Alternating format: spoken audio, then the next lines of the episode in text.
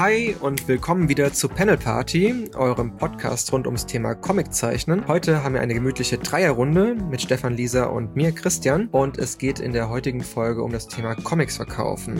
Und es gibt natürlich die verschiedensten Möglichkeiten, einen Comic an den Mann oder die Frau zu bringen. Und äh, deswegen schneiden wir heute die verschiedenen Themen an, von Online-Shop über Convention bis eben auch zum Buchhandel.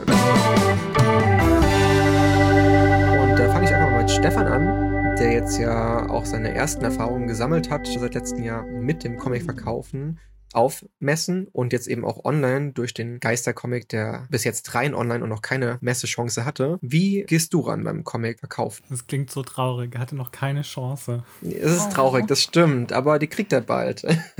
okay, ich habe Geister fertig gehabt und wir steckten mitten im Corona-Jahr 2020. Deswegen gab es keine Chance, dass äh, der Comic auf einer Messe verkauft werden konnte. Und ich hatte schon meinen Etsy-Shop und da war die Entscheidung halt relativ easy, dass dass ich gesagt habe, ja klar, der Comic wird jetzt auch auf Etsy verkauft. Und dadurch, dass ich den Comic auf Tapas und Webtoon erstmal auf Englisch rausgebracht habe, habe ich dann auch gesagt, ich mache erstmal die englische Version als Druckversion, weil meine Followerschaft auf Instagram halt auch zum größten Teil aus dem englischsprachigen Raum, beziehungsweise nicht aus dem deutschsprachigen Raum kommt. Mhm. Und das klingt aber jetzt auch größer, als es ist. Also ich habe nur 50 Exemplare von dieser englischen Version drucken lassen, von der jetzt knapp über die Hälfte verkauft verkauft wurde gerade nach, wie lange ist denn das jetzt her? Zwei Monate? Nee, dreiviertel Jahr oder so, oder? Ne, Ende letzten Jahres, vielleicht ein halbes höchstens. Krass, aber direkt so mit international äh, dem Verkauf anzufangen, finde ich, ist ja auch schon eine besondere Herausforderung, weil man ja dann viel mehr beachten muss mit Recherchieren von Porto ins Ausland, gegebenenfalls Zoll. Also ins Ausland habe ich noch fast gar nicht verschickt. Ja, das musste ich nicht großartig alles neu recherchieren, weil ja mein Etsy-Shop schon da war und ich ähm, schon Pins und Drucke und so auch ins EU-Ausland und ins Nicht-EU-Ausland verschickt habe. Und da habe ich mich halt jetzt immer für so eine Warensendungsmarke entschieden und da passt halt auch so ein Comic rein. Deswegen war das für mich relativ easy, dann zu sagen, so klar kann ich den Comic da jetzt auch reinschieben. Ich, also ich habe diese Maße jetzt nicht mehr im Kopf. Mein äh, Comic ist A5 und den kann man halt super mit dieser Warensendung schicken. Ah, okay. Und vom Gewicht her ist das auch kein Problem, weil das ist eigentlich das, was mich in der Vergangenheit dann ein paar Mal so, ja, irgendwie rausgekegelt hat, dass ich das zum Teil vielleicht unterschätzt habe, wie schwer so ein Comic ist und ähm, was das zum Teil am Porto macht. Ja, Geister ist ziemlich leicht. Wenn jemand Sunshine Chronicles bestellt, ist das immer ein bisschen schwieriger, weil die sind echt schwer.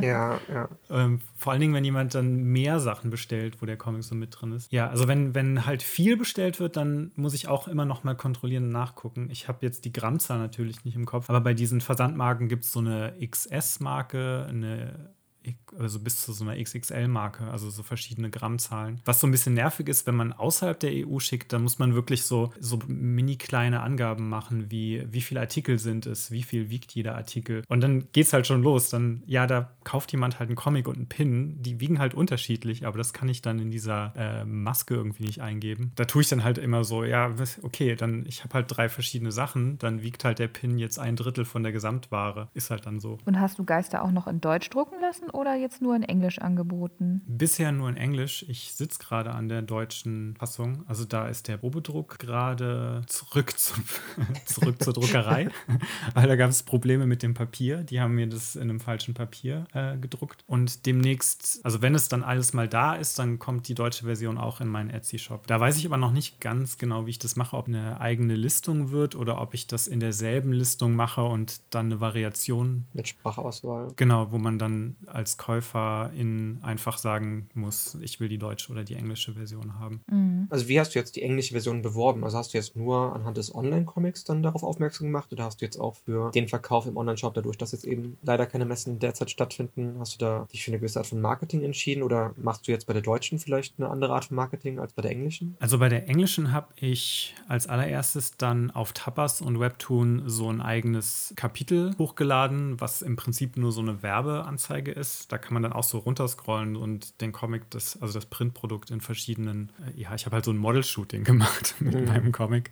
Und dann gibt es dann noch diesen gratis Sticker zu sehen, den man bekommt. Und dann, ja, zum Schluss Call to Action, äh, wo man den kaufen kann auf Etsy. Ich glaube, auf Tapas kann man sogar extra so ein kleines Fenster noch belegen mit so einem aktiven Link, wo man dann draufklicken kann. Da wird man direkt umgeleitet. Und sonst habe ich nur auf Etsy dann halt äh, gesagt, dass es den jetzt gibt. Ich meine, ich habe ziemlich viel Stories gemacht, so von wegen, ich packe den Druck aus, hier ist der Druck, äh, jetzt kann man ihn kaufen. Mhm. Stories auf Instagram. Genau, Instagram Stories. Und dann nochmal so ein ähm, Post im Feed irgendwann, als der dann gedruckt war und ich den bei Etsy hochgeladen hatte. Und das, das war eigentlich so das, was ich an Werbung gemacht habe. Wie ist das bei dir, Lisa? Du hast jetzt ja verschiedene Sachen schon gehabt. Du hast ja Waldgeflüster ja schon in Selbstpublishing rausgebracht, dann mhm. auch ja verschiedene Romane illustriert mit einer Freundin zusammen und halt eben jetzt ein, ein Märchenbuch mhm. und ja, ein Bilderbuch und ein Märchenbuch.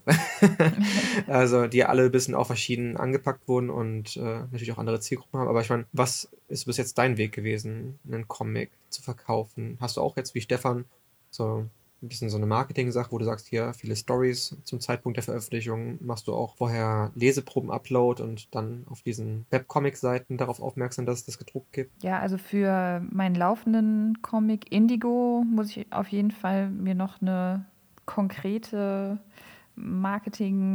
Marketing-Strategie überlegen. so die dann äh, gespeist wird aus den Erfahrungen von den vergangenen Projekten. Ich würde mal sagen, bei Indigo ist jetzt so das erste Mal, dass ich tatsächlich schon vorher die Online-Veröffentlichung mache, bevor es gedruckt wird. Ich glaube, ja doch alle anderen Sachen, die ich die letzten Jahre ähm, per Self-Publishing rausgebracht habe, die waren halt noch gar nicht im Internet zu lesen, bis auf vielleicht eine Leseprobe und ein paar Ausschnitte. Ja, deswegen, ich, als ich jetzt gerade von Stefan das gehört habe, wir analysieren jetzt direkt mal so im Podcast, habe ich jetzt schon gedacht, Stefan, das klingt irgendwie nicht so viel. Ich hätte mehr erwartet. Ich glaube aber, dass das vielleicht auch ein bisschen schwierig ist, wenn man so einen Comic abgeschlossen hochlädt und dann irgendwann ein halbes Jahr später oder was weiß ich ankommt und sagt, so jetzt gibt es das gedruckt, weil ich glaube, dann sind so ein bisschen die Leser ja schon wieder raus aus dem Ding. Mhm. Ja, ich weiß, was du meinst. Ich glaube, dann ist das Interesse schon so ein bisschen abgeebbt. Und das wäre, glaube ich, bei mir mit Indigo auf jeden Fall so, dass ich in der Printausgabe kann man dann halt weiterlesen. Also wie, wie soll ich sagen, ich würde online noch nicht so viel hochladen, wie dann halt zum Veröffentlichungszeitpunkt der Printausgabe in in der Printausgabe zu lesen ist, damit man halt irgendwie so das Gefühl hat, ha, ich möchte jetzt wissen, wie es weitergeht. Wenn ich jetzt nicht noch ein halbes Jahr lang warten möchte, bis hier der Webcomic weitergeht, dann muss ich mir jetzt die Druckausgabe kaufen. Hm, also du würdest dann, die äh, Online-Veröffentlichung ist dann quasi eine große Werbeanzeige für den Comic. Ja, also es geht natürlich irgendwann auch wieder weiter, aber hm. ähm, ja, ich, äh, klar, ich möchte ja auch Geld damit verdienen. Ja. Und die Online-Veröffentlichung ist für die Leute komplett gratis. Also irgendeine Art Vorteil möchte ich natürlich schon davon haben. Und wenn es das halt ist, dass ich für die Printausgabe Werbung machen kann. Ja, also genau, insofern bei meinen früheren Projekten, die gab es halt dann online gar nicht zu lesen, sondern wenn man die lesen wollte, dann musste man die auf jeden Fall kaufen, die gedruckte Ausgabe. Das heißt, du hast jetzt noch keinen direkten Vergleich dadurch, dass das jetzt mit Indigo erst ansteht. Hm, okay. Aber hast du jetzt schon irgendwie durch den anderen, äh, die andere Art des Verkaufs, also durch das fertige Werk, was ohne Webcomic veröffentlicht wurde, hast du da gute Erfahrungen gesammelt? Also wurde das gut angenommen? Ja, also ich glaube, es, ähm, es hängt auch immer vom vom Werk selber ab. Teilweise ist es irgendwie gar nicht so leicht zu steuern, was erfolgreich wird und was nicht, allein durch Marketing, sondern es ist manchmal auch Glückssache. Also Waldgeflüster war ja der erste Comic, den ich so self-publishing-mäßig rausgebracht habe und das war einfach so ein Glücksgriff, weil dieser Fuchs auf dem Cover von dem Comic war. Also es klingt wirklich ein bisschen blöd, aber in Kommentaren und auch auf Messen habe ich so oft erlebt, dass die Leute meinten, oh, da ist ein Fuchs, ja, dann kaufe ich den Comic. und also das ist wirklich ein bisschen absurd, ne? Ja. Aber ich weiß nicht, ob das auch immer noch so ist, aber anscheinend zu dem Zeitpunkt, wo ich den Comic rausgebracht habe, gab es irgendwie einen absoluten Fuchs-Hype. Und also ich glaube, ich habe den unzählige Male einfach nur verkauft, weil da ein Fuchs auf dem Cover zu sehen war. Das heißt, du musst jetzt eigentlich den Fuchs zu deinem Maskottchen machen und auf jedes Cover draufknallen. ich glaube, allgemein Maskottchen ziehen gut und vor allem auch Tiere. Ich glaube, das ist jetzt auch so, aus meiner Erfahrung finde ich, sieht man das auch gar nicht so oft auf Covern Deswegen kann ich mir vorstellen, dass er dann schon dadurch rausfällt. Und dazu kam halt eben auch gerade, finde ich, bei deinem Comic dann, dass es natürlich auch durch die Farbe Rot auf dem sonst grünen Cover halt eben sehr rausgestochen ist. Also schon irgendwie so einen Blickfang einfach hatte, ne, durch die Farbgestaltung. Mm, ja, es war ein Komplementärkontrast mit Rot und Grün auf dem ja. Cover. Ja, genau. Und also da war es so, ich habe den Comic gezeichnet, ich habe ab und zu Fotos auf Facebook gepostet damals und quasi schon so dann auf Facebook erzählt, ich arbeite jetzt gerade an diesem Comic und ich will ihn drucken lassen. Ich überlege gerade, ob ich damals schon eine Vorbestellerphase gemacht habe. Hm.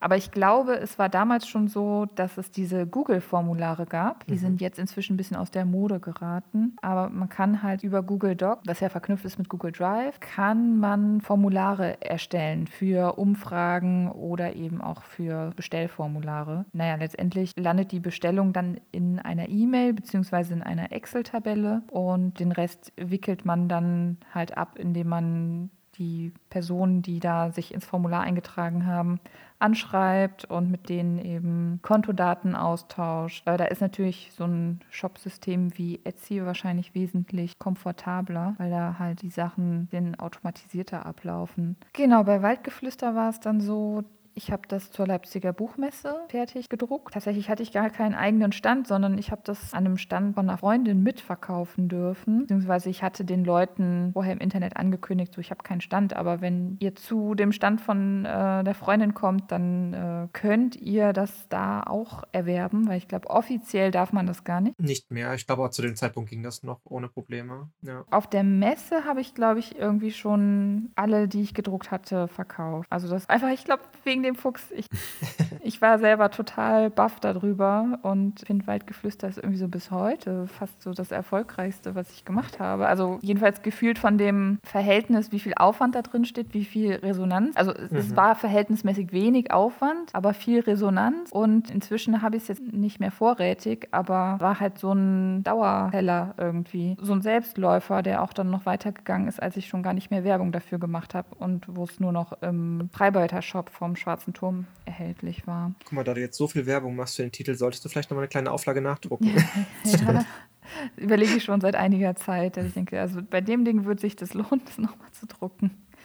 Ja, und hast du da jetzt auch irgendwie durch Online- und Messeverkauf, ich meine, du hast ja gesagt, dass dann die Buchmesse extrem gut lief, dadurch, dass die Stückzahl dann schon vergriffen war. Hast mhm. du das dann auch auf anderen Messen erlebt oder hast du dann auch gemerkt, dass auch Online-Bestellungen zunehmen oder hattest du zu dem Zeitpunkt deinen Online-Shop noch gar nicht so präsentiert mit der Vielfalt? Ich habe ja bis heute gar keinen richtigen Online-Shop, sondern ich verkaufe meine Comics entweder auf Messen direkt oder über den Freibeuter-Shop vom Schwarzen Turm. Mhm. Eine Weile hatte ich halt, wie gesagt, diese Google Google-Formulare und ich habe auch darüber nachgedacht, ob ich selber mir einen Online-Shop anlege. Ich habe aber gemerkt, dass mich das doch ein bisschen nervt, mich um den Versand zu kümmern. Also auf der einen Seite ist es schön, dass man merkt, oh, da kommt eine Bestellung rein und jetzt verstecke ich das, aber man muss halt das dann immer organisieren, dass man dann auch guckt, okay, ist jetzt das Geld angekommen, dann muss ich das alles einpacken, dann muss ich das zur Post bringen. Und irgendwie nach einer Weile, als ich das dann irgendwie so ein, zwei Jahre gemacht habe, habe ich gedacht, nee, irgendwie habe ich da gar keine Lust drauf, da Energie und Zeit reinzustecken. Ach so, ja, eine andere Sache war halt, wenn man jetzt so einen Online-Shop richtig offiziell machen möchte. Denke mal, über Etsy ist das ein bisschen einfacher, aber damals war, glaube ich, Etsy noch gar nicht so verbreitet. Da war ich dann so ein bisschen überfordert, dass ich dachte, ich muss mich jetzt auseinander auseinandersetzen mit, brauche ich irgendwelche AGBs und muss ich irgendwas mit Verpackungssteuer beachten? Was, was darf mhm. ich überhaupt als Verpackung benutzen und was nicht? Und dann war halt letztendlich die Entscheidung, ich mache das über den Schwarzen Turm. Die nehmen dann halt eine Provision, aber dafür habe ich das ganze organisatorische nicht. Also die, die kriegen dann einen Stapel Bücher von mir und die ähm, verkaufen das und jedes Quartal sagen die mir dann, wie viel verkauft wurde, dann kann ich eine Rechnung schreiben und das war's. Wie bist du da an die rangetreten? Also hast du denen einfach mal eine E-Mail geschickt und gesagt, hey, ich habe Comics, wollt ihr die verkaufen? Ähm, ja, also ich kenne die Leute vom Schwarzen Turm schon sehr lange. Ich hm. weiß nicht mehr, wie das genau zustande kam. Wahrscheinlich haben die irgendwie mich darauf angesprochen, dass die Möglichkeit besteht, das verkaufen über die auf einer Messe. Und dann habe ich einfach gesagt, ja gut, machen wir so. Aber ähm, ja, also jetzt für die ZuhörerInnen, man kann auf jeden Fall jederzeit eine E-Mail hinschreiben und seine Produkte vorstellen. Und ich glaube, in der Regel hat man da ziemlich gute Chancen, weil die eine ziemlich große Sektion an deutschen Self-Publishing-Comics haben hm. und da auch gerne neue Werke aufnehmen. Also es ist so, die kriegen dann einen Händlerrabatt. Ne? Also die zahlen einem dann 65 Prozent des Originalpreises. Mhm. So, das heißt, wenn ich einen Comic für 10 Euro verkaufe, dann kriege ich halt von denen 6,50 Euro und die behalten 3,50 Euro. Oh, ich meine, das ist ja auch okay dafür, dass die dann wirklich den Versand und die Abwicklung auch dann in der Hinsicht haben. Ne? Und es eben auch wahrscheinlich, ich meine, hast du jetzt auch für dich gemerkt, dass dann gerade dieser Freibeuter-Shop auch ähm, andere Kunden erreicht, als du normalerweise erreicht hättest? Ähm, ich habe da jetzt natürlich nicht so den Einblick, wer die Sachen kauft. Ne? Also ich kriege ja dann nur die Zahlen und ich, wenn ich jetzt einen eigenen Online-Shop hätte, dann sehe ich natürlich die Namen äh, wer das bestellt hat und das sehe ich jetzt nicht mehr. Hm. Aber also ich glaube, dass das schon ein guter Synergieeffekt ist, weil da eben auch noch andere Comics in dem Online-Shop sind, dass Leute sich auch manchmal denken, jetzt kann ich direkt mehrere Comics zusammen bestellen. Ne? Ja, so ging mir das auch letztens. Da dachte ich so, ach ja, den hast du auch noch gesehen und äh, ja, dann kann ich ihn ja. jetzt direkt auch mitkaufen, weil dann ja. hat man halt nur einmal Porto bezahlt und Genau. Das ist dann schon eine gute Sache, so einen Shop ja. zu haben. Ich weiß nicht, ob ich jetzt noch irgendwas vergessen habe, aber ähm, tja, Chris, vielleicht erzählst du auch mal, was so deine Erfahrungen sind mit Comics verkaufen. Da hast du ja auch Erfahrungen im großen Stil, sage ich mal. Ja, ein bisschen. ähm, genau, also für die, die das jetzt noch nicht mitbekommen haben, ich habe ja einen eigenen Manga-Verlag habe jetzt leider mit eigenen Comics noch nicht so viel Erfahrung gesammelt. Bis jetzt nur einen Kurzcomic rausgebracht. Aber durch die Verlagsarbeit habe ich halt eben verschiedene andere Erfahrungen. Und auch schon, weil ich Freunden bei Kickstartern oder eben verschiedenen Vorfinanzierungsprojekten geholfen hatte. Fangen wir erstmal am besten mit den Kleinprojekten an. Also wie jetzt auch die Freunde, ähm, die ja auch eher im Self-Publishing dann ihre Werke rausgebracht haben. Da fand ich es halt eben auch sehr interessant, dass eben auch jetzt diese Vorbestellungssachen auch anhand von Kickstarter laufen können. Wer es nicht kennt, das ist ja so eine Finanzierungsmöglichkeit, dass man fest, äh, festes Ziel festlegt, ähm, was erreicht werden muss, um einfach alle Kosten meistens zu decken. Und danach wird das Produkt auch finanziert und man kriegt auch dann gerade bei Kickstarter als Plattform auch erst den Betrag den man unterstützt, abgebucht, wenn wirklich die Finanzierung auch erreicht wurde und das Produkt auch umgesetzt wird. Und das finde ich eben auch sehr interessant, gerade finde ich für eben jetzt auch wie vielleicht bei dir, Lisa, wenn man einfach auch durch so eine Web Community äh, auf einen Comic aufmerksam macht über längere Zeit und dann eben auch schon mehrere Leute gebündelt hat, die sich dafür interessieren könnten, dass man eben auch da nochmal an dieser Vorbestellungssache sehen kann, welche Auflage man auch generiert. Ne? Ich glaube, das ist mal für viele Künstler auch schwierig einschätzen zu können, welche Auflage Sinn macht. Ne? Wenn man es natürlich anfängt, ist auch, wie Stefan schon das für sich entschieden hat, auch sinnvoll, erstmal mit kleineren Auflagen zu starten. Man kann ja immer noch mhm. gut nachdrucken. Aber gerade wenn es natürlich dann auch um besondere Drucke geht, wie zum Beispiel auch Veredelungen oder halt eben auch Hardcover-Bände, da macht sich das schon krass bemerkbar. Äh, wenn die Auflage klein ist, dann da ist auch die Gewinnspanne natürlich um einiges geringer, was man alles einrechnen muss äh, in natürlich die mhm. Erstellung des Comics. Aber da fand ich es auf jeden Fall sehr cool. Zu ja. Kickstarter, also ich finde es interessant, aber für mich war das auch immer so ein bisschen Risiko, weshalb ich es nicht gemacht habe, weil ich dachte, ich muss ja jetzt auch schon mein Kickstarter-Ziel so definieren, dass ich denke, es ist realistisch, dass ich das erreiche. Ich weiß nicht, ich hatte immer Angst davor, dass das darauf hinausläuft, dass ich eine Kickstarter-Kampagne mache und da ist halt dann wirklich so alles oder nichts. Mhm. Entweder es klappt oder das alles scheitert. Und da habe ich mich immer so vorgefürchtet, dass ich dachte, dann mache ich einen Kickstarter und dann sehen ja alle, oh, gibt nur so wenig Leute, die daran interessiert sind. Und ähm, weiß nicht, da hatte ich irgendwie den Eindruck, wenn ich jetzt dann so eine Vorbestellerphase mache, wo ich die Zahlen ganz inoffiziell sehe, wie viele Leute haben vorbestellt, bin ich irgendwie auf der sicheren Seite, als wenn ich da so einen öffentlichen Kickstarter mache. Das fließt auf jeden Fall rein. Ich meine, man muss halt eben schon auch da wieder ein bisschen so seine Fanbase kennen oder zumindest einschätzen können, grob, was Sinn macht. Allgemein mhm. kann ich bei Kickstartern zumindest empfehlen, es wird auch insgesamt empfohlen, dass man das Ziel auch recht gering ansetzt, also eher Möglichkeiten nach oben schafft, äh, wenn einfach das erste Ziel erreicht ist. Was Wichtigste ist ja bei Kickstarter, dass du überhaupt Geld bekommst. Und das heißt, du rechnest ja auch da meistens nur die Produktionskosten ein und gar nicht jetzt deinen Arbeitsaufwand, was wir eh schon öfters als Thema hatten, was man auch gar nicht einrechnen kann, weil es dann absurde Höhen wären, die man angeben müsste. Mhm. Aber dass man wirklich diese Ziele sehr klein und ja einfach realistisch definiert. Also wie jetzt zum Beispiel auch bei einer Freundin, die aktuell ihr Kinderbuch, das zweit, den zweiten Band, über so eine Art Kickstarter-Plattform auch äh, finanziert. Das war ein festgelegter Betrag, der halt eben für eine Auflage X einfach reichen musste. Am besten natürlich auch Exemplare, die dann noch übrig bleiben nach dem Kickstarter. Ne? Das war einfach das erste Ziel. Dass aber dann noch Sachen dazukommen, wie halt eben Gimmicks aller Postkarten, Stickerbögen oder auch andere Sachen, die man noch beilegen kann, als Dankeschön für die Unterstützer. Das sind noch Kostenfaktoren, die draufkommen. Aber das Buch war schon refinanziert und ich finde, das ist schon für auch gerade Künstler wie uns natürlich ein riesiges Ziel, mhm. dass wir erstmal auch solche Druckkosten reinbekommen wieder. Ne? Deswegen immer das Ziel eher gerade bei solchen Kampagnen kleiner festlegen. Und ja, natürlich gehört auch dazu, dass es natürlich auch offizieller und einsehbarer ist, äh, was an Zahlen dort fließt. Und da muss man dann auch mit sich selbst das vereinbaren, inwiefern man das halt eben auch natürlich möchte, dass Leute das sehen, äh, ob man sich das zutraut oder ob es auch einfach okay ist, dass dann nur 20 Leute unterstützt haben aber diese 20 Leute auch trotzdem es refinanziert haben. Ne? Und natürlich jetzt gerade bei solchen Plattformen wie Kickstarter oder Start Next, ist ja eine deutsche Alternative dazu, kommen auch noch Abgaben dazu, die man vielleicht dann im Online-Shop so hat, aber vielleicht dann über so ein Google Doc-Dokument nicht. Ne? Also so eine Google-Form. Das sind natürlich dann auch dort äh, Provisionen, die man abdrücken muss, die man auch einkalkulieren muss und natürlich auch die Versandkosten also es sind verschiedene Faktoren, die natürlich bei so einer Art Großvorbestellung berücksichtigt werden müssen. Das ist die eine Sache, also das auf jeden Fall auch, finde ich, eine sehr coole Sache. Und ja, was den Verlag angeht, ich meine, meine Haupteinnahmen kamen halt auch eher durch die Veranstaltungen. Also der Buchhandel ist für einen kleinen Verlag wie Pyramont eher schwierig, weil einfach keine monatlichen Erscheinungen existieren, die den Verlag dauerhaft präsent halten. Das merkt man vor allem natürlich auch beim nicht-Comic-Fachhandel, also Comic-Fachhandlungen haben natürlich öfters auch mal Sachen länger dort liegen oder haben auch gerne ein vollständiges Sortiment, was sie ihren Kunden anbieten wollen werden aber natürlich dann Bahnhofsbuchhandlungen oder auch Großhandel wie Mayacho und äh, Thalia auch einen sehr begrenzten Platz haben und dann jeden Monat gucken müssen, was sie dort haben. Deswegen war bis jetzt immer der Veranstaltungsverkauf für den Verlag interessanter, wo ich auch dann eben das Hauptaugenmerk drauf gelegt habe, dort natürlich auch die Haupteinnahmen zu generieren. Und das habe ich dann auch meistens nicht immer geschafft zu bewerben im Internet. Auch da ist aber auch wieder so eine Sache, dass es auch natürlich einfacher ist, eine laufende Serie zu bewerben, wo einfach Leute Fortsetzungen kaufen und halt eben mit den Fortsetzungen vielleicht auch neue Leser dazukommen, die dann die ersten Bände kaufen als Einzelbände.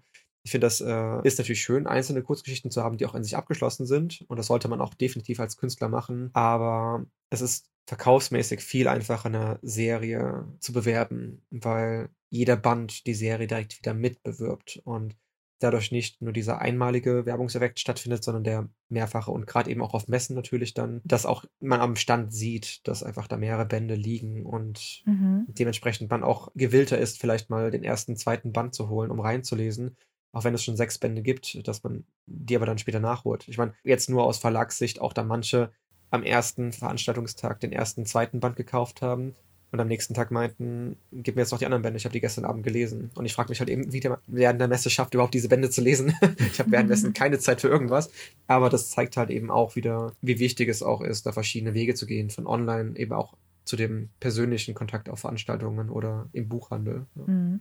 Das ist irgendwie so ein bisschen paradox, oder? Dass man auf der einen Seite irgendwie viel eher Serien dann verkauft und damit mehr Umsatz macht und es ist auch leichter, die zu bewerben. Aber auf der anderen Seite hört man auch immer wieder, dass so Leute, wenn es um eine neue Sache geht, eher dazu neigen, so ein Einzelband zu kaufen, als eine neue Serie anzufangen, oder? Mhm, das stimmt auch, ja. Ich war nämlich auch gerade am Überlegen, als du das gesagt hast. Also, ich meine, das kommt ja sicher aus deinen Erfahrungen Erfahrungen, weil du eben Serien über den Verlag bei äh, Pyramont verkaufst, dass du halt feststellst, die Serien kaufen sich gut. Aber ähm, tatsächlich hätte ich jetzt auch, also war ich jetzt ein bisschen überrascht, weil ähm, ich so ein bisschen das Gefühl hatte, wenn ich jetzt eine Serie mache, da stecke ich halt sehr viel Zeit rein, so aus Sicht der KünstlerInnen. Und ähm, ist natürlich so, wenn der erste Band bestimmten Leuten nicht gefällt, dann habe ich auch keine Chance, dass die noch die weiteren Bände kaufen. Hm. Dagegen, das ist ein Risiko, ja. Ja, wenn ich jetzt irgendwie Kurzgeschichten mache und die nächste Kurzgeschichte hat ein ganz anderes Thema, habe ich vielleicht eher wieder eine Chance, dass die Leute sagen, naja, das ist ja jetzt eine andere Geschichte, das könnte jetzt eher mein Fall sein, dass ich dann vielleicht doch nochmal die Leute, die sonst schon abgesprungen sind, nochmal äh, wieder begeistern oder zurückholen kann. Ich denke auch, das ist halt eben wirklich so eine Sache, wie ich meinte, von auch der Erfahrung, ne? Also wie man sich selbst als Künstler auch einschätzt. Ich meine, Serienprojekt hat auf jeden Fall viele Risiken. Das habe ich auch schon bei Bewerbern gehabt für den Verlag, dass ich auch Sachen super cool fand, aber dann irgendwie erzählt wurde, wie lang diese Serie ist und dann war gerade der erste Band fertig und dann geht man auch natürlich mit den Künstlern so in den Austausch und fragt ja, wie lange brauchst du denn für einen Band, ne? Und jetzt nur aus der Verlagssicht war das ja ein bisschen andere Herangehensweise als vielleicht der private Verkauf, war das dann so unrealistisch, wenn ein Künstler sagt, das sind acht Bände, der erste Band ist jetzt gerade fertig geworden, dem zweiten habe ich noch nicht angefangen und ich brauche pro Band anderthalb Jahre. Und dann überlegst du halt eben als Verlag, okay, wie viele Jahre läuft jetzt diese Serie mit mhm. der Voraussetzung, dass wirklich der Künstler das dann auch durchhält. durchhält ne? ja. Das ist natürlich jetzt aus der reinen Verlagssicht ein Risikofaktor. Im Selbstpublishing ist es natürlich auch so, wo man da vielleicht auch eher dann mal drüber hinweg sieht und auch einem Künstler noch weitere Chancen gibt, wenn dann mal eine Serie abgebrochen wird und das dann einfach auch nicht auf einer größeren Ebene auffällt, als wenn da jetzt ein Verlag natürlich dann äh, Sachen abbrechen muss. Ne? Mhm. Man darf das nicht vernachlässigen. Man muss sich viele Gedanken machen, ob man wirklich mit diesem Herzensprojekt dann anfängt oder ob es dann eher die Kurzgeschichten sind, die Einzelprojekte, die einen erstmal als Zeichner formen und voranbringen. Ne? Mhm. Ja, also meine besten Erfahrungen sind bis jetzt eher vom äh, Messeverkauf. Online gibt es immer so Wellen, je nach, also ich kann es auch gar nicht definieren, woran das jetzt genau liegt. Natürlich auch oft gehaltsabhängig, weil natürlich Gehälter fließen, dass auch eher Anfang des Monats da mehr reinkommt beim Verlag, aber ansonsten ist das eher äh, schleppend online was aber auch daran liegt, dass, glaube ich, das Klientel, was ich hauptsächlich derzeit anspreche, schon eher die Standard-Messegänger sind, die auch gerne dort mit vollen Taschen nach Hause gehen. ich habe mhm. aber auch so Wellen in meinem Etsy-Shop, die dann auch total unabhängig manchmal davon kommen, ob ich jetzt großartig Werbung oder so mache auf Instagram. Also jetzt, ich habe gerade so eine krasse Kundenarbeitsphase, bin überhaupt nicht auf Social Media und trotzdem kommen dann manchmal so fünf Bestellungen, dann wieder zwei Wochen so keine. Ich weiß auch nicht, irgendwas passiert da. Das ist so Deus Ex Machina, so ein bisschen bisschen. I don't know. ja, das kann man auch, glaube ich, echt schwer sagen. Ich meine, das ist ja auch, wie du sagst, ne, da muss man auch darauf gefasst sein, dass man natürlich auch in inaktiven Phasen trotzdem mit einem aktiven Shop häufig generieren kann und dass es auch bewerkstelligt werden muss ne, in der Zeit. Ja, ja, es muss raus. Aber Etsy scheint ja schon so ein bisschen diesen Effekt zu haben, dass Leute auch über die Plattform selber kommen. Also, dass man nicht nur per Social Media die auf seinen Shop bringt, sondern dass teilweise die Leute auf Etsy suchen und mhm. dann auf den Shops landen, ne? Genau. Und Etsy hat jetzt mittlerweile auch so ein Pilotprojekt, wo sie auf anderen Seiten auch Werbung schalten. Das kann man aktivieren, das kostet einen dann aber was. Ah, ja, ich glaube, das hatte ich jetzt tatsächlich ein paar Mal, dass ich halt, momentan suche ich nach Einrichtungsgegenständen und immer wenn ich dann zum Beispiel auf Ebay Kleinanzeigen oder sowas angeklickt habe, wenn das dann direkt vorgeschlagen wird, hier auf Etsy könntest du das auch, sowas ähnliches kaufen. Ah ja, genau, dann, das scheint es dann zu sein. Mhm. Ich habe das mittlerweile aus, weil mich das dann doch angefangen angefangen hat, mehr zu kosten, als es mir dann eingebracht hat, letztendlich. Ich habe ja jetzt nicht so die krasse Messeerfahrung. Ich war jetzt auf Zweien als Verkäufer, aber ich muss schon sagen, das Verkaufen auf der Messe ist viel besser als im Internet. Also was mhm. Comics angeht. Ist das bei euch auch so? Ja, also ich verkaufe auch mehr auf Messen. Also es ist einfacher, ja. Mhm. Ich finde es auch viel einfacher, einfach wirklich die Käufer zu überzeugen. Das ist ja auch im Internet so, wenn du einfach diese, ich meine, du scrollst halt eben dann, wie jetzt gesagt, durch Etsy oder auch überhaupt, auch wenn du einen eigenen Shop hast, aber du scrollst halt eben durch und du baust ja keine direkte Bindung zum Produkt auf, außer der Stil steckt dich direkt vom Stuhl, ne? Mhm. Aber auf Messen hast du auch die Möglichkeit, eben durch die persönliche Ebene, durch dich als Person, finde ich, auch zu glänzen und auch da irgendwie Käufer zu überzeugen, überhaupt erstmal stehen zu bleiben. Ich glaube, das ist halt eben auch so etwas online, klick, klick weiter, ne? Und auf Messen nimmt man sich auch dann die Zeit. Dann machen ja auch viele Besucher, die ja oft auch dann erstmal eine Runde gehen, um sich alles anzugucken und dann in der zweiten Runde dann auch ein bisschen mehr auf die einzelnen Stände und Produkte konzentrieren, nachdem sie sich diesen Überblick verschafft haben. Und ich glaube, das ist halt eben auch so eine Chance, die man dann eben auch ergreifen sollte, um überhaupt einfach diesen Kontakt auch zu pflegen und auch als unbekannter Künstler auf sich aufmerksam zu machen. Mhm. mhm. Das vermisse ich auch ganz dolle so an den Messen, dass man so da rumwandert durch diese Künstlerstände und dann findet man halt irgendwas, von dem man, also man man hat diese Person noch nie im Internet irgendwie gesehen und dann liegt da der Comic und der spricht einen an und dann, also man findet da einfach so verborgene Schätze manchmal. Das finde ich mhm. ganz cool. Ich selber als Käuferin bin eigentlich auch fast reine Messekäuferin. Also ganz selten mal habe ich ähm, bei irgendwie einer Vorbestellphase einen Comic bestellt. Meistens denke ich mir, ach, wenn ich dann auf der nächsten Messe bin, dann kann ich den immer noch kaufen. Ja, vielleicht ja. dann auch dann signiert oder so. Ja, das bieten ja aber auch viele Vorbestellaktionen an, dass man sich noch eine Signatur oh, wünschen kann. Ja. Stimmt, das biete ich auch im Etsy Shop. Aha. Das vergessen. Gerade eingefallen. Ja. ja. Naja, aber weil ich eben auch so diese positiven Messeerfahrungen gemacht habe, würde ich ähm, eine Neuerscheinung wirklich immer so terminieren, dass der Druck dann wirklich pünktlich zu einer Messe fertig ist. Mhm. Ich bin auch super gespannt, wie sich Geister auf der nächsten Messe schlagen wird. Weißt du schon, welche das sein wird, oder?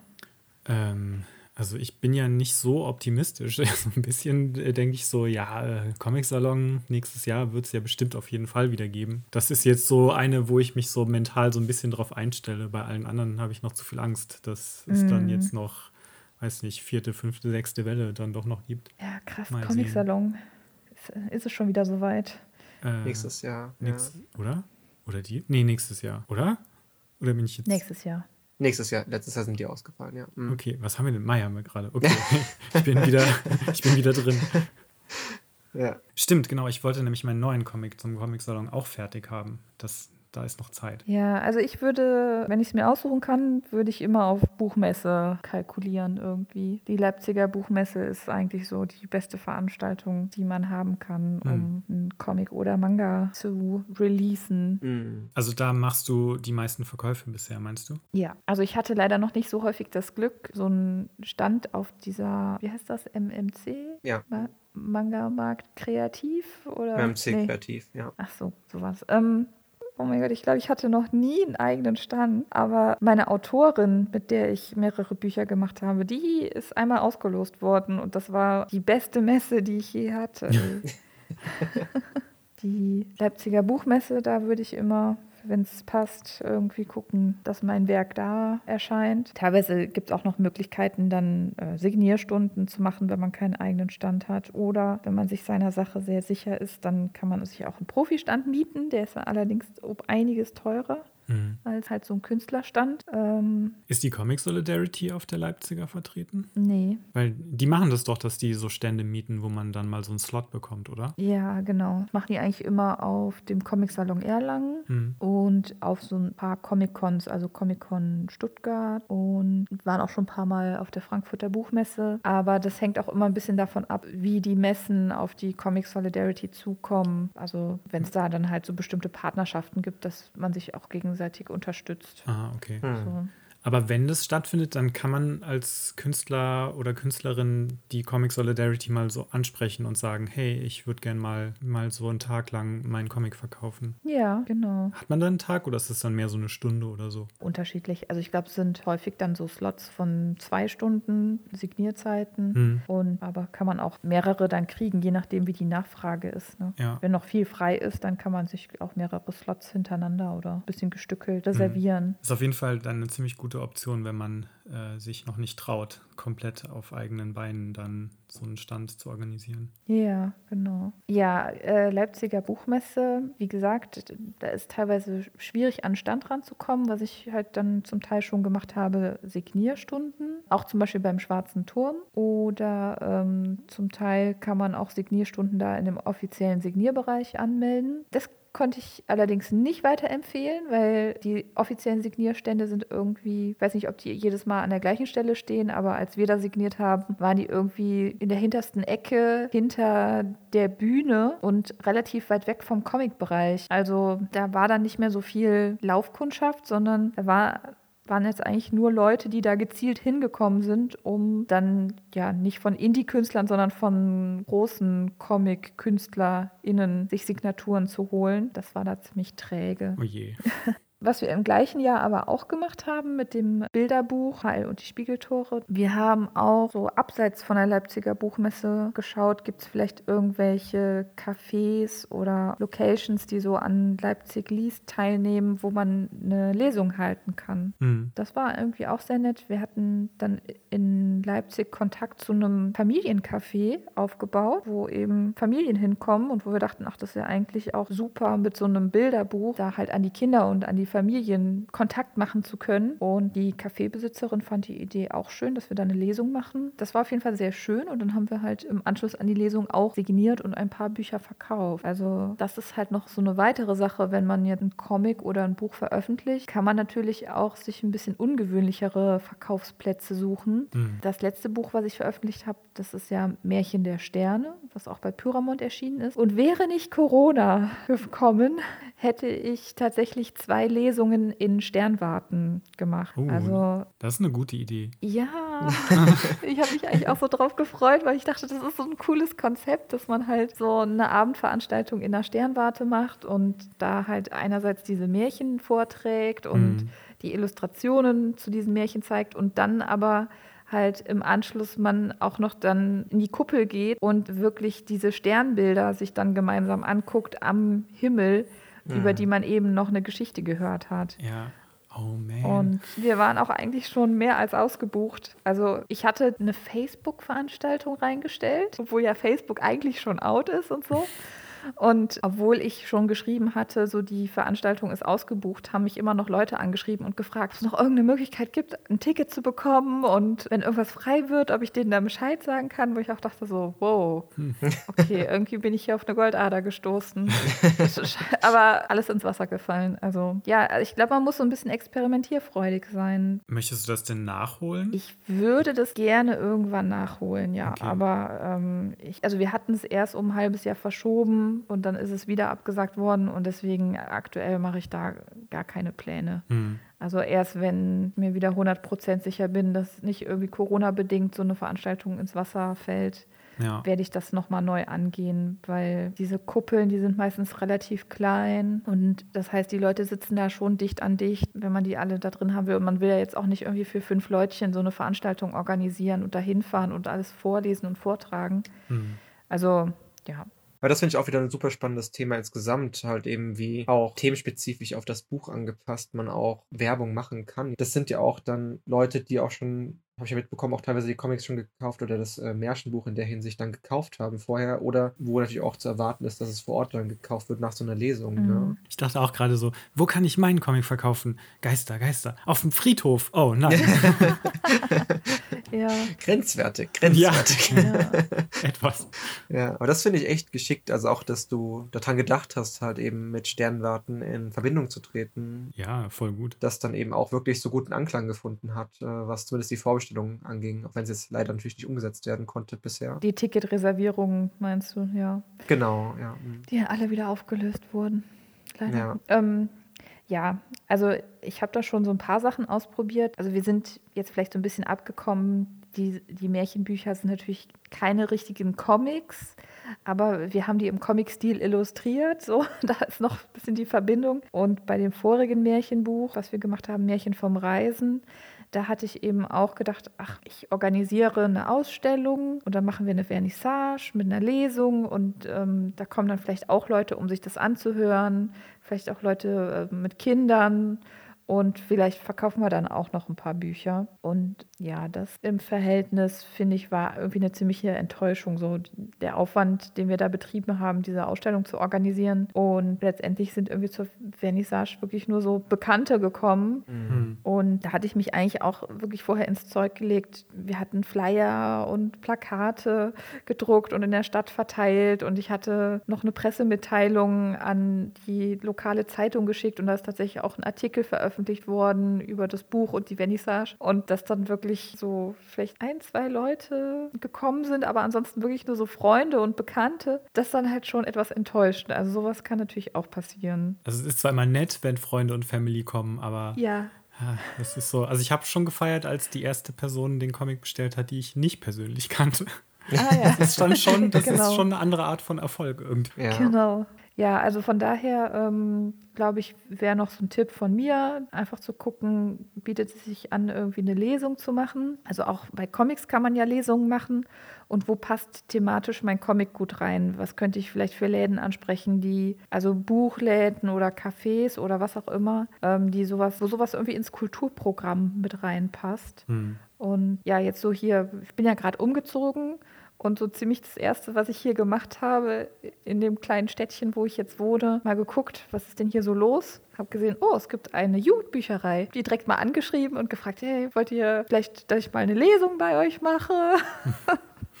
Für die Kinder, weil ich dann direkt wieder dachte, oh, das ist eigentlich wieder eine gute Location, um zum Beispiel so ein Märchenbuch oder Comics irgendwie Mhm. unter die Leute zu bringen oder Mhm. die Leute darauf aufmerksam zu machen. Und wenn man das halt auch vielleicht irgendwie verknüpft mit einem Comic-Workshop für Kinder oder so. Ja, aber das sind jetzt auch schon ein bisschen die aufwendigeren Sachen. Nur wenn man das Ding eh schon gedruckt hat und das schon so über verschiedene Kanäle wie Messen und online verkauft, manchmal ist es halt dann nett, auch nochmal so eine Lesung oder irgendwas zusätzlich zu machen. Hm. Aber du scheinst ja sehr kreativ zu sein. Also vor allem auch sehr aktiv. Also ich meine, es ist ja auch etwas, was ja jetzt auch für viele Comic-Schaffende, glaube ich, auch untypisch ist oder nicht so Standard, dass man eben auch als Person sich da gerne so mit präsentiert. Ich meine, das ist ja auch, wir haben jetzt natürlich sehr viele interaktive Sachen jetzt gerade besprochen, wie halt Ja. eben die Messen und natürlich auch solche Ausstellungen oder eben Sonderveranstaltungen. Aber vielleicht kann man auch nochmal da ein bisschen, also du hast jetzt auch zum Beispiel bei deinem Comic gesagt, bei Indigo, du willst es auch jetzt gar nicht äh, komplett vorher veröffentlichen, bevor du es verkaufst, ne? Was ich auch nachvollziehen kann. Ich mhm. finde auch, da gibt es auch verschiedene Möglichkeiten, so ein Comic. Also ich finde, Webcomics sind wirklich eine sehr, sehr gute Sache für einen Titel, auch während er noch entsteht, ja, Lesern zugänglich zu machen und darauf aufmerksam über einen längeren Zeitraum. Ne? Mhm. Ähm, was ich auch immer sehr cool finde, also ich, ich persönlich jetzt als Konsument und auch als Käufer finde es nicht so schlimm, wenn ich das komplett schon online gelesen habe. Was aber ich schon schade finde, wenn halt eben gar nichts an Bonusmaterial oder unveröffentlichtem Material dann im Buch ist. Also mir würde es dann als Leser sogar schon reichen, wenn es einfach nur besondere Character Sheets, Informationen im Hintergrund gibt oder ein paar Bonuszeichnungen, Entstehungsschritte oder was auch immer, mhm. damit sich eben auch dieser Kauf für mich noch mehr lohnt. Ne? Auch dieses Sammeln dann, obwohl ich es ja schon trotzdem konsumiert habe online. Und gerade finde ich auch bei fortlaufenden Geschichten wie jetzt Cassifona von Chilin aus Kanada, das ist ja auch komplett online. Und das Buch ist jetzt noch nicht mal erschienen als gedrucktes Werk und trotzdem kann man den Band schon komplett online lesen. Aber sie hat halt eben auch als Künstlerin super gute Verkaufszahlen mit ihrer englischen Originalversion und halt eben auch die deutsche Version verkauft sich gut, weil die Leute dennoch halt eben das gedruckte wertschätzen und halt eben auch bei ihr es öfters dann so Bonussachen gibt, die dann auch den Buchkauf äh, einfach interessanter gestalten. Hm. Also ich finde, es gibt auch super viele Leute, die ähm, registrieren, ach, es gibt da so einen Online-Comic und vielleicht lesen die auch mal rein, aber denen ist es zu anstrengend, den Comic komplett online zu lesen. Und die mhm. freuen sich dann, wenn sie das gedruckt finden, weil sie ähm, das halt irgendwie gemütlicher finden, sich mit dem gedruckten Comic dann auf die Couch zu setzen, anstatt das irgendwie am Computer zu lesen oder auf einem kleinen Handy-Display oder was auch immer. Und ja. das geht mir zum Teil ja auch so. Also mhm. auch im Teil so, dass ich weiß, ach, hier gibt es die und die Webcomics und eigentlich stehen die mir jederzeit frei zur Verfügung. Ich müsste mich nur mal hinsetzen und die lesen. Aber irgendwie ist es für mich am Ende dann doch einfacher, das Ding gedruckt zu kaufen und zu lesen, anstatt am Bildschirm. Also angenehmer einfach. Mhm. Vielleicht auch, weil man im Internet schon von so vielen anderen Sachen abgelenkt ist. Und wenn man dann so ein Buch in der Hand hat, dann kann man irgendwie diese anderen Reize besser ausschalten und sagen, so, jetzt habe ich hier dieses Buch und jetzt lese ich mir das durch. Mhm. Ich finde das besonders schwierig bei so wöchentlichen Veröffentlichungen, wo ich dann einfach nicht immer ja, jede Woche die Zeit habe und manchmal mhm. verschwindet das so voll aus meinem Bewusstsein. Das kommt definitiv auch dazu, ja. Ja, und äh, also Nanas Crushed, glaube ich, muss ich irgendwann als Buch kaufen, weil das äh, ver vergesse ich halt die ganze Zeit, dass ich da noch Kapitel zu lesen habe. Du hast gerade so viele Ideen genannt, vor allen Dingen halt in der realen Welt. Habt ihr noch äh, Ideen so online? Wir sind gerade so ein bisschen darauf angewiesen und es funktioniert mhm. ja nicht so gut wie Messen. Habt ihr da noch so drüber nachgedacht, was ihr da noch in der Zukunft machen könntet? Definitiv finde ich auch eine gute Sache, um auf den Comic aufmerksam zu machen. Also wenn das Produkt fertig ist und man schöne Produktfotos hat und dann mal so einen Post macht mit mehreren Einsichten, auch sowas zu bewerben, finde ich nicht uninteressant. Ne? Kann man sich auch mal im Blick behalten, wenn man auch denkt, dadurch eine Zielgruppe erweitern zu können. Also ich denke die ganze Zeit drüber nach mit dem Comic, an dem ich jetzt gerade arbeite, ob ich da den auf YouTube kommen, äh, nicht kommentieren, ähm, dokumentieren soll und dann so erklären, wie der Prozess dahinter aussieht. Also ich glaube, dass das ganz gut funktionieren könnte und viele Leute für das Projekt interessieren, also Interessenten anlocken könnte, potenzielle mhm. Käufer. Aber ich bin mir nicht sicher, ob ich das durchhalte, also ob ich die Zeit habe, solche Videos zu erstellen. Also ihr wisst das ja selber, Zeichnen ist halt eine Sache und dann Zeichnen zu filmen zum Beispiel, das ist mhm. dann das verdreifacht den Aufwand dann direkt auf einmal schon. Da bin ich noch so ein bisschen hin und her gerissen. Oder alleine, ob ich den Entstehungsprozess jetzt irgendwie groß auf Instagram dokumentieren soll oder so. Da bin ich mir noch unschlüssig. Ja, mal sehen. Mhm. Ich finde es schon auch interessant, aber es kommt halt auch wirklich immer so auf die Art an, wie man selbst seinen Arbeitsablauf gestaltet. Ne? Ob das da auch gut reinpasst oder nicht. Ich meine, wenn man jetzt zum Beispiel halt eben manche Künstler dann ganze seitenweise vorskizziert und dann vielleicht mal so einen Tag durchinkt, finde ich, bietet sich das auch vielleicht mal an, da auch mal so ein Live-Video zu machen auf Instagram, was ja dann auch gleichzeitig, auch gerade wenn es zum Beispiel dann auch ein Fortsetzungsband wäre, kann man auch dann in dem Video direkt auf den ersten schon erschienenen Band aufmerksam machen. Das finde ich auch eine sehr gute Sache, ne? Denn mhm. ich finde auch gerade so dieses Entstehen von Manga-Seiten ist so viel interessant, denn man ist ja sonst eher gerade auf diesen Social-Media-Kanälen viel mit fertigen, schönen Illustrationen irgendwie bombardiert. Aber ich finde auch, das ist nochmal so eine handwerkliche Sache, die man dann auch sieht, ob es jetzt digital ist oder traditionell, finde ich es interessant, auch vielleicht bei so einem Prozess live dabei zu sein als äh, Leser. Ne? Also kann ich empfehlen, auch da die Interaktivität, äh, also dieses Einbinden der Leser auch nachdem das Projekt schon draußen ist und es, wie gesagt, auch vielleicht dann weitergeht, äh, zu nutzen. Aber ich finde es auch sonst sehr schwierig, weil ist natürlich trotzdem pessimistisch, eben wann jetzt wieder alles auch veranstaltungsmäßig weitergeht und dann, das sieht man auch anhand der Online-Convention, viele haben sich da jetzt nicht so viel auch reingearbeitet in die Thematik und das ist auch beim Umsetzen von Comics jetzt online verkaufen, wenn man vorher eher Messen gewohnt ist, auch schwierig. Ne? Dann, dann denkt man die ganze Zeit, ja, aber macht das jetzt Sinn, irgendwie ein komplett neues Konzept zu arbeiten, wenn ich vielleicht einem halben Jahr wieder normal verkaufen kann? Ne?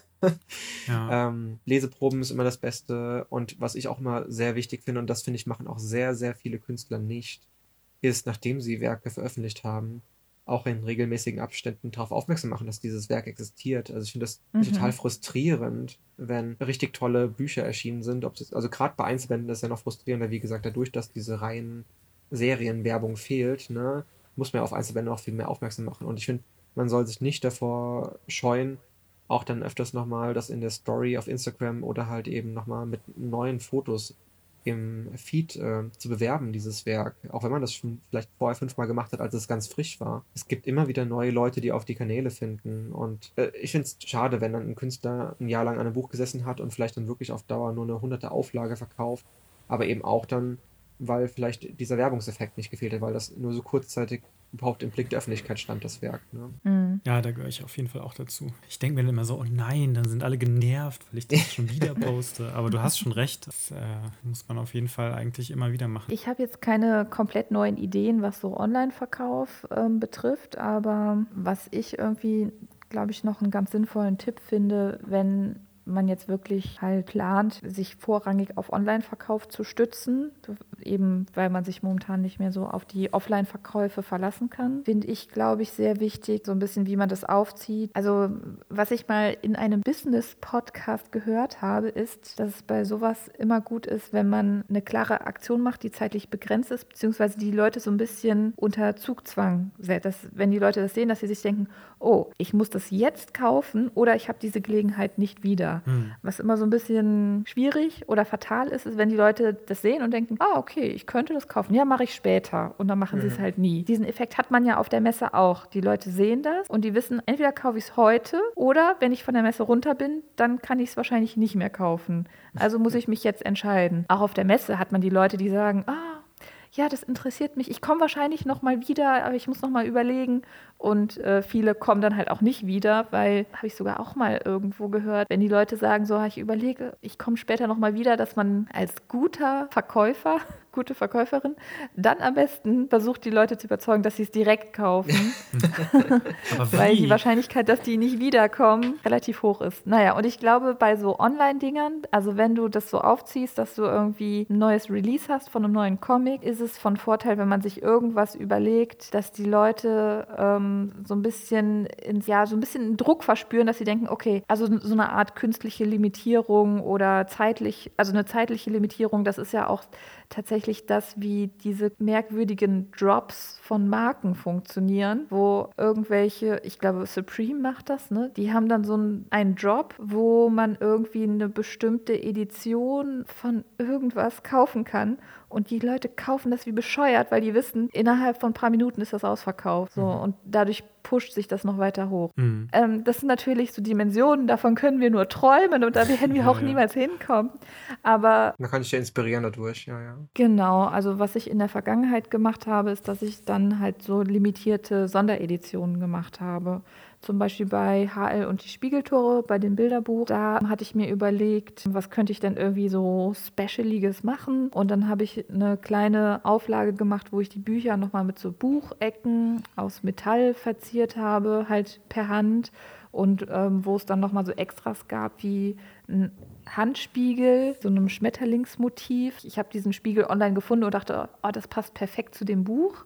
Es geht ja ums Thema Spiegel und da gibt es auch gespiegelte Texte. Und wenn man dann direkt so einen Handspiegel dabei hat, dann kann man diese gespiegelten Texte lesen. Mhm. Genau. Und dann hatte ich halt diese Sonderedition gemacht und habe gesagt, so, die ist aber streng limitiert auf zehn Stück. Tatsächlich, diese Sonderedition, die war auch super schnell ausverkauft. Also für meine Verhältnisse.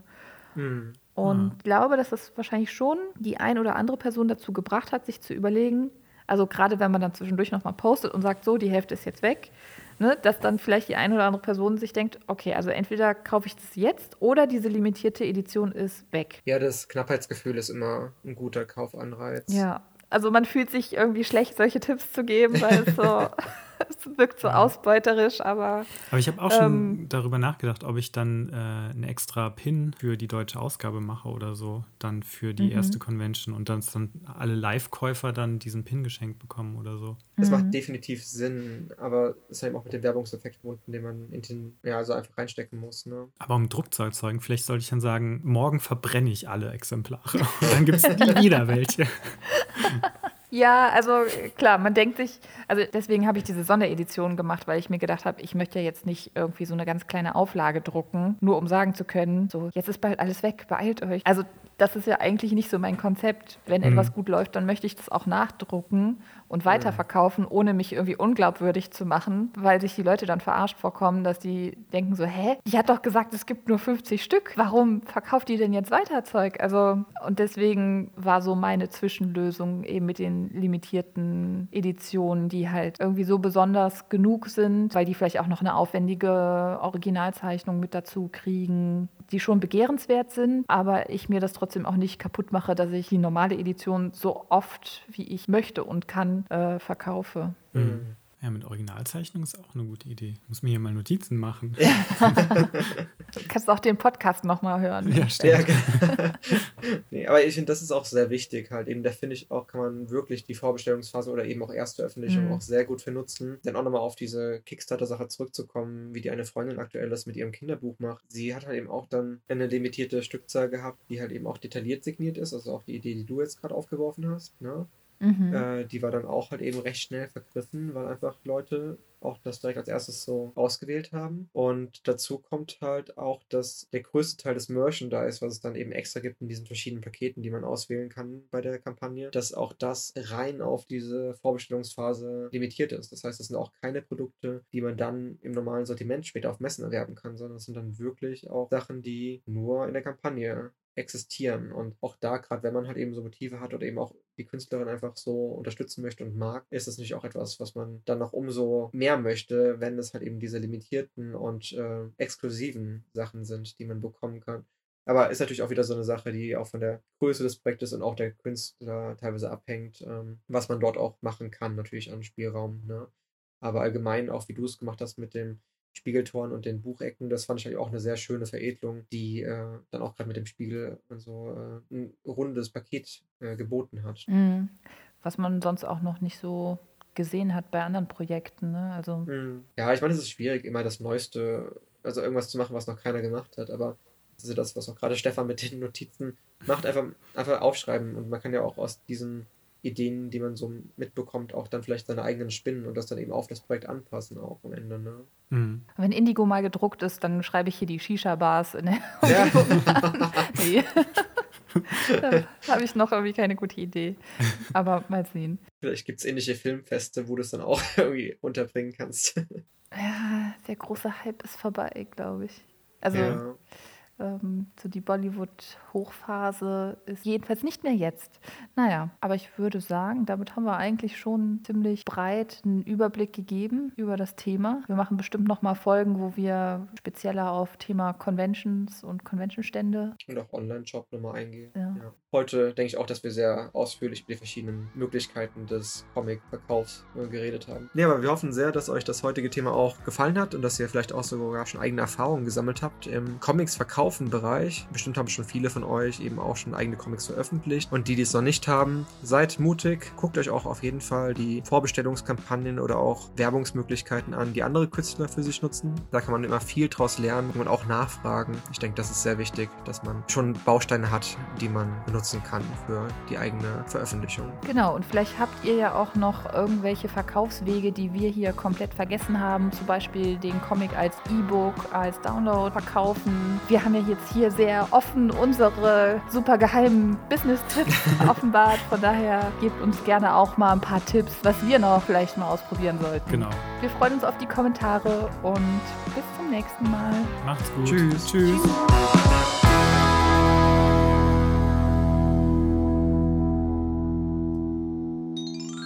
Also es sind keine acht Bände. Es soll oh. Gesundheit. Entschuldigung. Jesus.